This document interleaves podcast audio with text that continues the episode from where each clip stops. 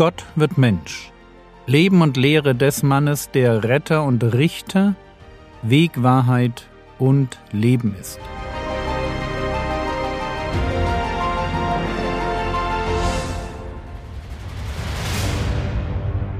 Episode 89 Nikodemus Wir befinden uns immer noch ganz am Anfang des Wirkens Jesu in Jerusalem.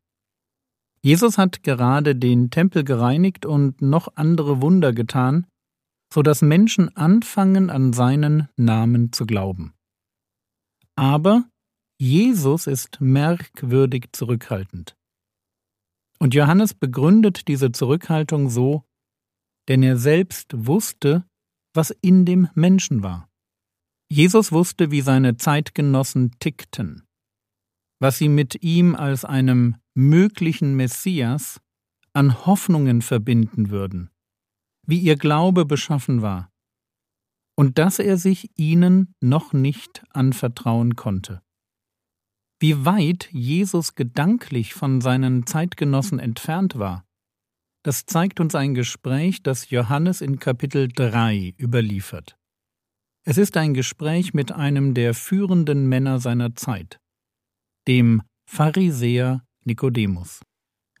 Und thematisch geht es in dem Gespräch um einen Aspekt rettenden Glaubens.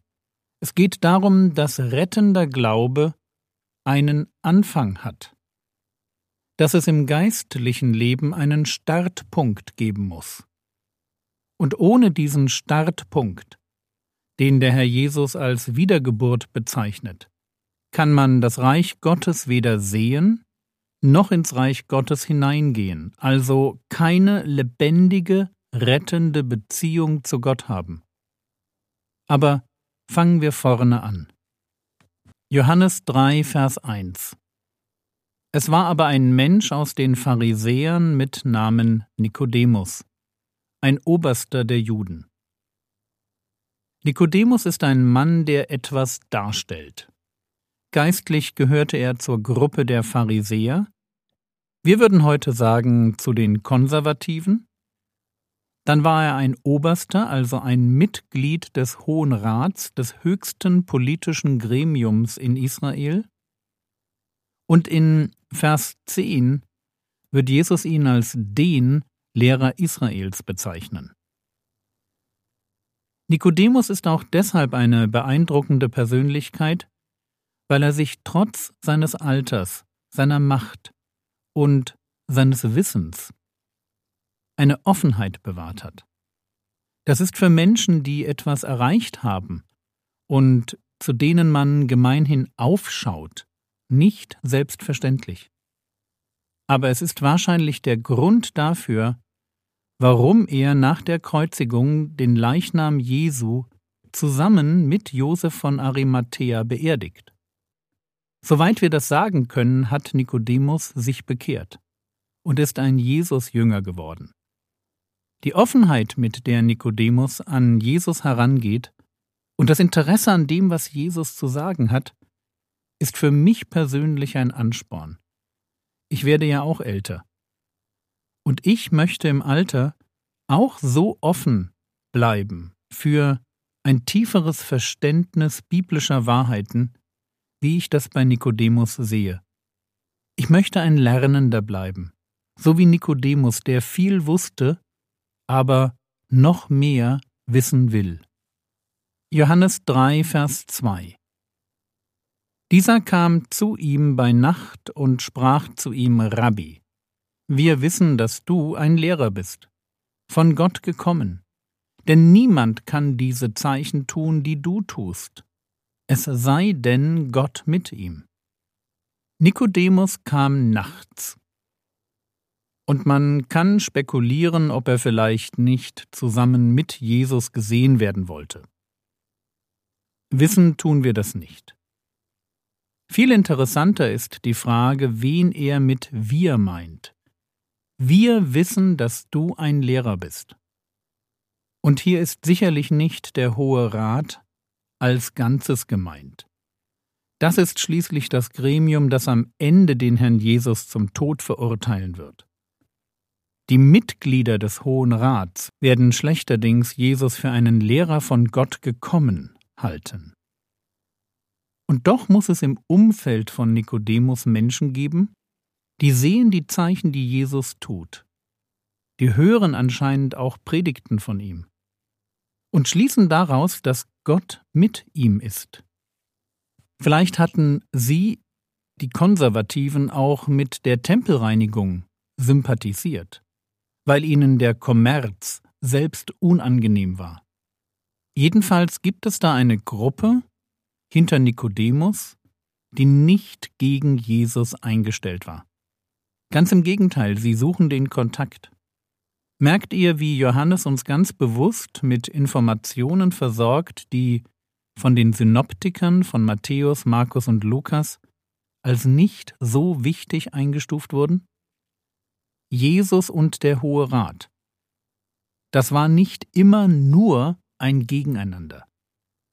Wie so oft im Leben sind die platten, eindimensionalen Denkmuster oft falsch. Aber machen wir weiter.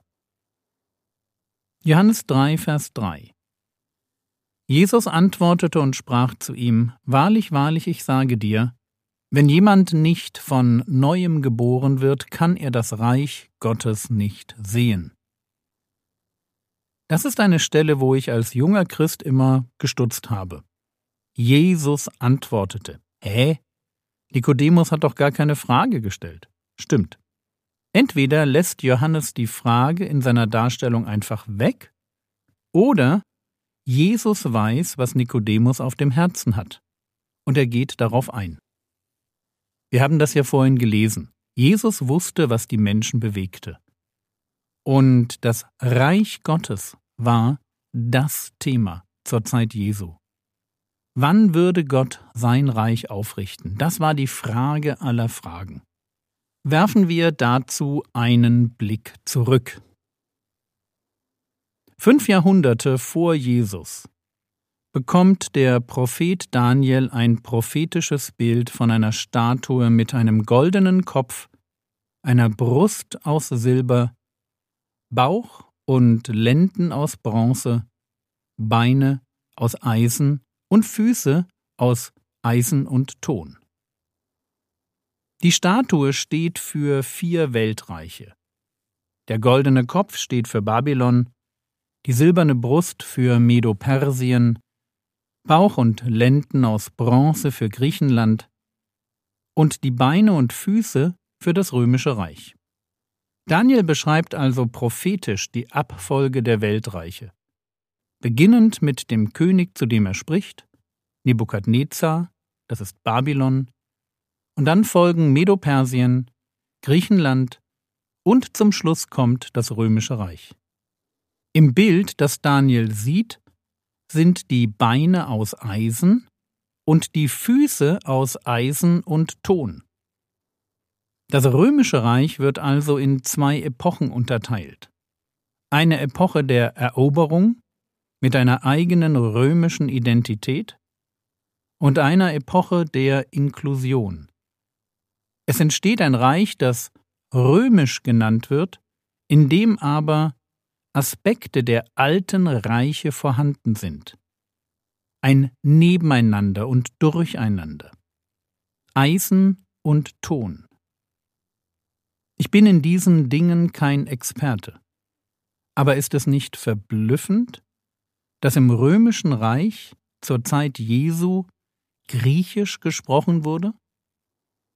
Oder dass sich ägyptische Kulte großer Beliebtheit erfreuten? Oder dass die persische Idee der Vergöttlichung von Kaisern sich durchgesetzt hat? Das ist total spannend, oder? Jedenfalls heißt es über diese letzte Zeit des römischen Reiches in Daniel 2, die Verse 43 und 44. Dass du das Eisen mit lehmigem Ton vermischt gesehen hast. Sie, und das sind jetzt die vorher genannten Könige, sie werden sich durch Heiraten untereinander vermischen, aber sie werden nicht aneinander haften, so wie sich Eisen mit Ton nicht mischen lässt.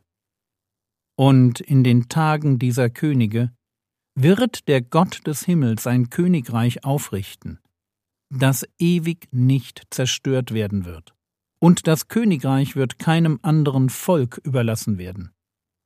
Es wird all jene Königreiche zermalmen und vernichten, selbst aber wird es ewig bestehen. Der Gott des Himmels wird ein Königreich aufrichten. Ein Königreich, das ewig nicht zerstört werden wird. Ein siegreiches Königreich. Eben das Reich Gottes. Und wenn wir heute die Prophezeiung eines Daniel lesen und verstehen können, dann natürlich noch leichter die Menschen, die damals lebten. Und deshalb ist es kein bisschen verwunderlich, dass das Reich Gottes das Thema ist zur Zeit Jesu.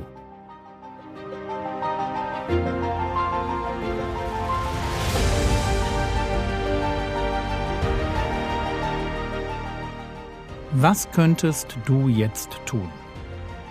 Du könntest jetzt Daniel Kapitel 2 lesen und darüber nachdenken, wie grandios biblische Prophetie ist. Das war's für heute. Wenn dir die Episode gefällt, dann leite sie doch an befreundete Christen weiter.